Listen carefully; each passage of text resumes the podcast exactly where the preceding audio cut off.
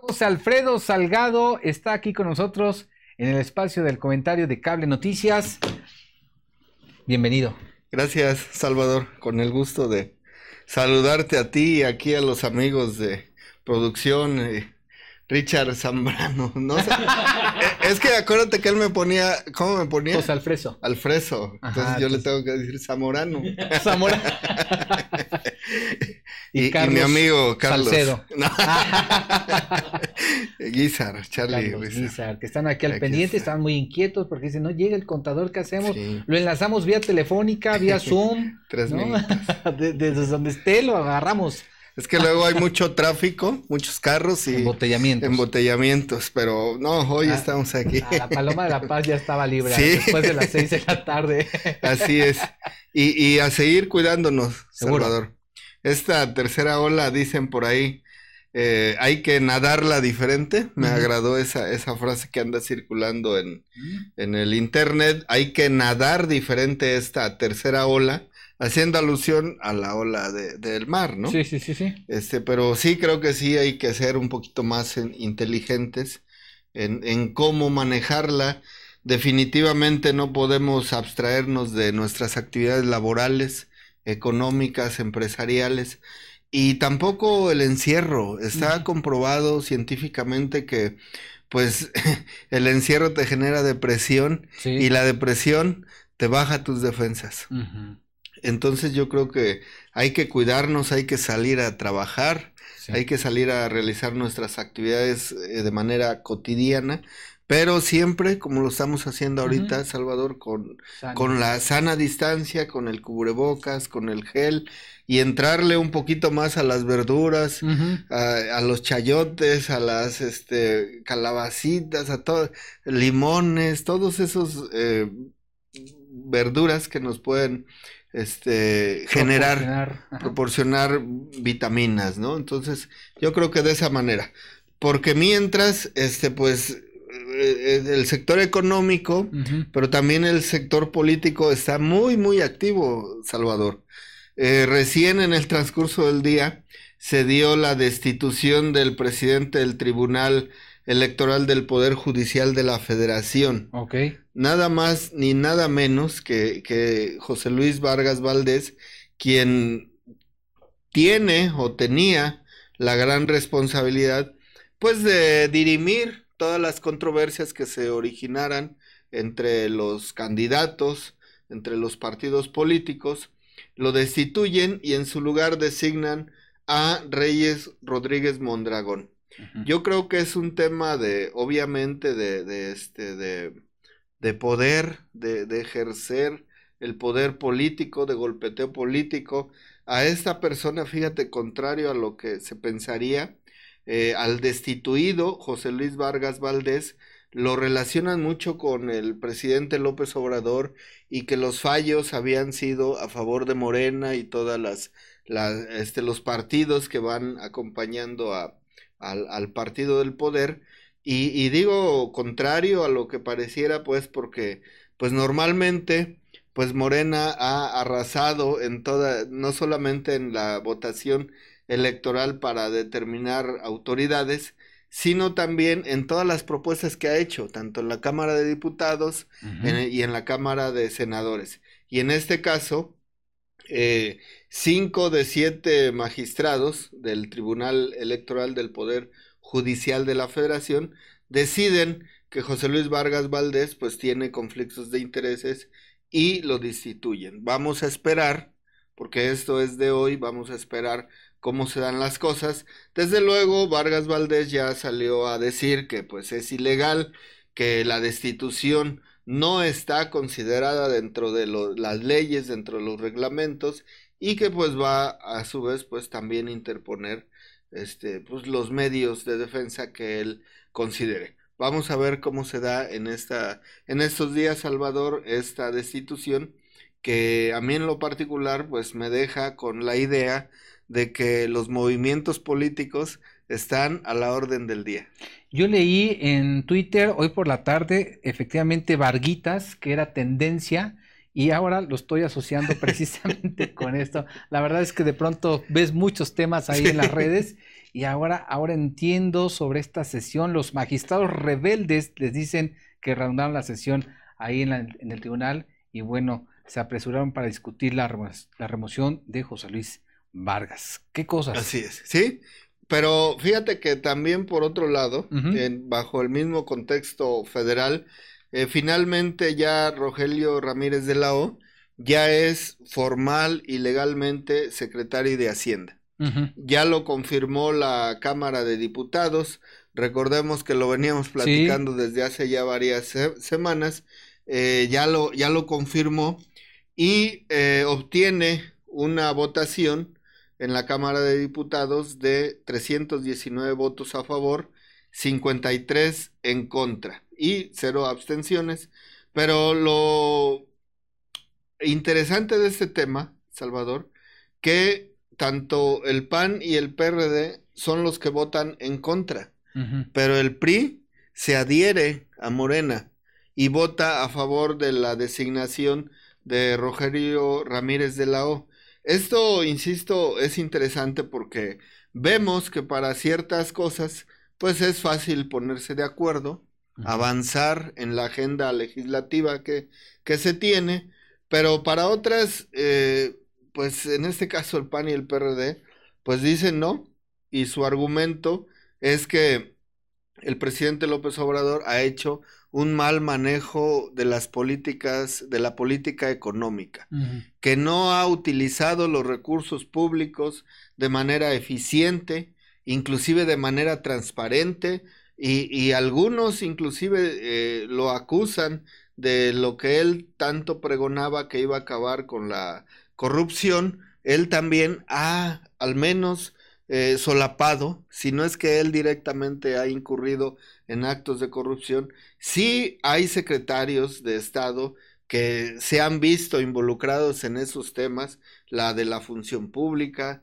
desde luego el de la CFE, por ahí el del IMSS. Entonces hay, esos temas de, de corrupción y el PAN y el PRD dicen, nosotros votamos en contra porque no estamos de acuerdo con el manejo económico que ha hecho el presidente López Obrador.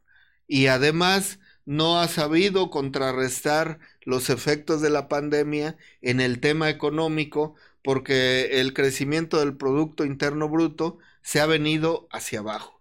Yo comenté, este, pues a lo mejor para muchos de manera muy aventurada, dando los beneficios al presidente López Obrador y al secretario Arturo Herrera, recordarás, este, pero lo hice bajo un análisis objetivo y yo insistí en que era en base a, a cifras eh, macroeconómicas, a cifras nacionales, donde este, pues de alguna manera el país se había mantenido en una estabilidad no así en, en, en tema de microeconomía, donde el gobierno pues, no ha apoyado, por ejemplo, a los micro y pequeños empresarios, donde hay mucha gente que se queja del tema del desabasto para los medicamentos del, de los niños con cáncer, que no llegan los programas sociales a sus comunidades. Hay muchas cosas que a nivel de piso la gente está inconforme con el, con el gobierno y creo, eh, Salvador, que, y lo digo muy responsablemente, si bien es cierto que, que, a nivel macroeconómico podríamos decir que tenemos una estabilidad, no ha cambiado en relación a lo que teníamos con, con Peña Nieto, este, no se ha caído el país como muchos pensaban o, o, o quisieran, este, pero también de manera muy responsable digo que hay muchos sectores de la sociedad que no han visto los beneficios que cuando menos anteriormente tenían, ¿no? Este tipo de análisis creo que este, deben, de, deben de hacerse para que la gente esté bien informada. Y en el caso del PAN y del PRD, bueno, pues creo que también toman criterios o toman posiciones muy radicales y que eso pues de ninguna manera beneficia al país. Y lo pongo como ejemplo porque el PRI en este caso sí se suma a Morena, sí va con Morena y el PAN y el PRD no, no lo hacen así. Y en otro tipo de votaciones ha sido a la inversa. Sí. El PRI vota en contra y el PAN se suma a las propuestas de Morena. Entonces, como que falta ahí congruencia contra, con nuestros, este, Diputados. legisladores y las bancadas pues tienen que ser un poquito más congruentes con sus ideales y con su hacer, eh, con su decir y con su hacer, Salvador. Interesante.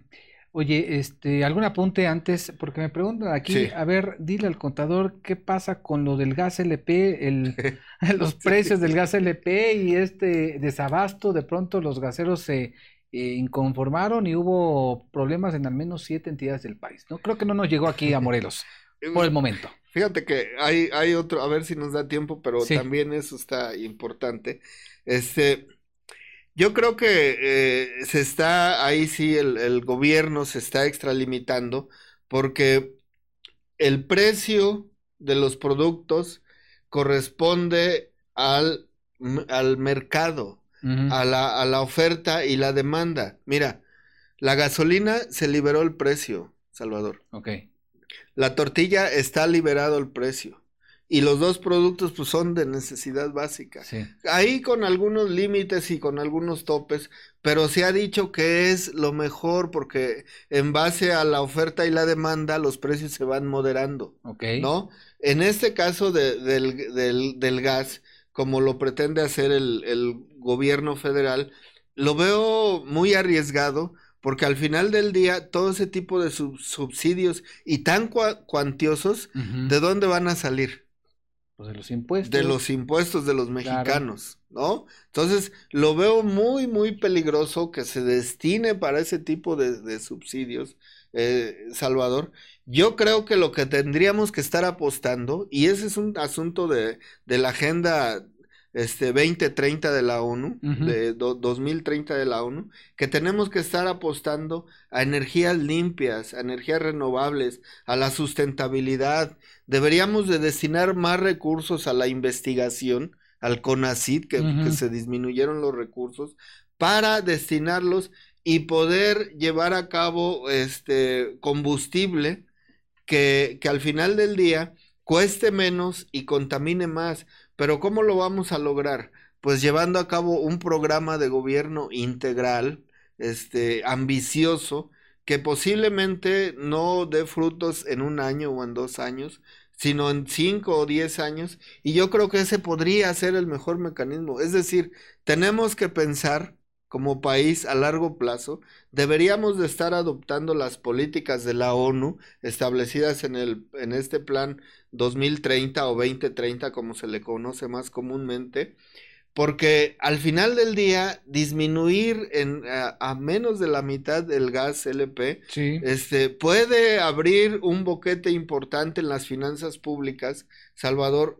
Creo que puede ser muy, muy delicado para, para las finanzas del país y desde luego para el sector empresarial que tiene una alta inversión en ese tipo de, de productos, que también se puede venir a la baja. Ya muchos están manifestando, a lo mejor por intereses particulares, pero yo en, en lo personal, eh, a nivel este, finanzas públicas, sí lo veo peligroso porque va a salir de nuestros impuestos de manera directa. Este subsidio. Así que- es. Bueno, apunte Y final. lo enlazo, Sí. si me lo permites, este, que me dé Charlie dos minutos nada más. lo enlazo este, con este tema de las finanzas públicas Sí. porque precisamente eh, lo que varios analistas hacen eh, la, la- el apunte es de que el nuevo secretario de Hacienda precisamente ya va a tener que empezar a trabajar en el paquete económico del 2022, Ok. ¿sí? Donde se va a presentar la ley de ingresos de la federación con el decreto de presupuesto de egresos. Pero dentro de ello, eh, Salvador, primero dice que no va a haber nuevos impuestos. Ok. ¿sí? Que, ni nuevos impuestos ni aumento de tasas. Entonces, esa creo que es una buena noticia, es un buen mensaje, esperemos que, que, que así sea, así se lleve a cabo.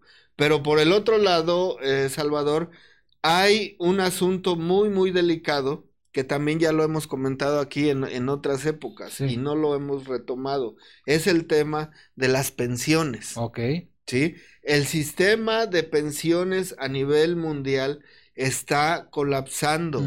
Los, los gobiernos están a punto de colapsar por este tema de las pensiones y también hay análisis donde se indica que en el año 2035 a 2050 México prácticamente estaría pagando este eh, pues lo que hoy se paga de nómina lo estaría pagando en, el 2035 y 2050 más o menos en ese periodo este pero ya para puro pensionado es alarmante el dato Hoy se dice que este año este, va a cerrar con un billón de pesos de puro pago de pensiones.